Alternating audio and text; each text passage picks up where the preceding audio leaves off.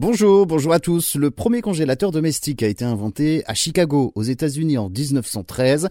Il envahit dans les années 60 les ménages américains et européens. Le congélateur permet de conserver donc longtemps et facilement des aliments. Ça évite le gaspillage. Mais aujourd'hui, je vais vous expliquer pourquoi il ne faut pas recongeler un produit décongelé. Alors, en principe, presque tous les aliments peuvent être conservés au congélateur, à l'exception de quelques-uns. Les œufs, par exemple, la coquille risque de se briser le jaune va devenir caoutchouteux. Les fruits et légumes, euh, riches en eau, ils vont devenir durs comme jamais dans le congélateur et perdre donc toute leur saveur. Il faut éviter également de mettre le lait au congélateur, sinon les grumeaux vont se former.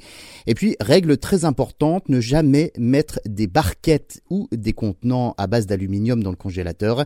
Par exemple, hein, les boîtes de conserve sont strictement interdites car euh, de la rouille pourrait apparaître à l'intérieur. Euh, de plus, la consommation des ingrédients à l'intérieur de la boîte de conserve risque d'être très étrange. Hein. Il vaut mieux euh, préparer vos recettes avant et de mettre donc vos préparations dans un support en plastique par exemple, soit une boîte hermétique, soit un sac congélation. Il faut également savoir que le congélateur ne garantit pas une durée de vie illimitée.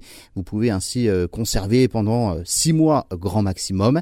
Il est déconseillé de recongeler un aliment qui a déjà été décongelé une première fois. Recongeler un produit décongelé favorise la prolifération des bactéries, ceci peut devenir dangereux pour la santé si les bactéries qui prolifèrent sont pathogènes, celles-ci pouvant provoquer des intoxications alimentaires plus ou moins graves selon le type de bactérie. Alors, lors d'une congélation, des cristaux de glace se forment dans les aliments.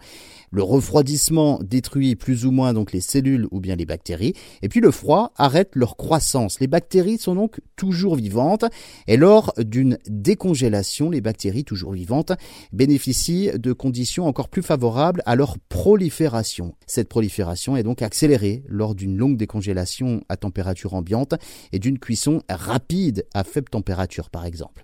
Et que se passe-t-il lors d'une recongélation? Eh bien, les bactéries se multiplient encore une fois et atteignent une quantité importante pouvant euh, provoquer une intoxication. Résultat, il vaut mieux s'abstenir de recongeler un produit décongelé.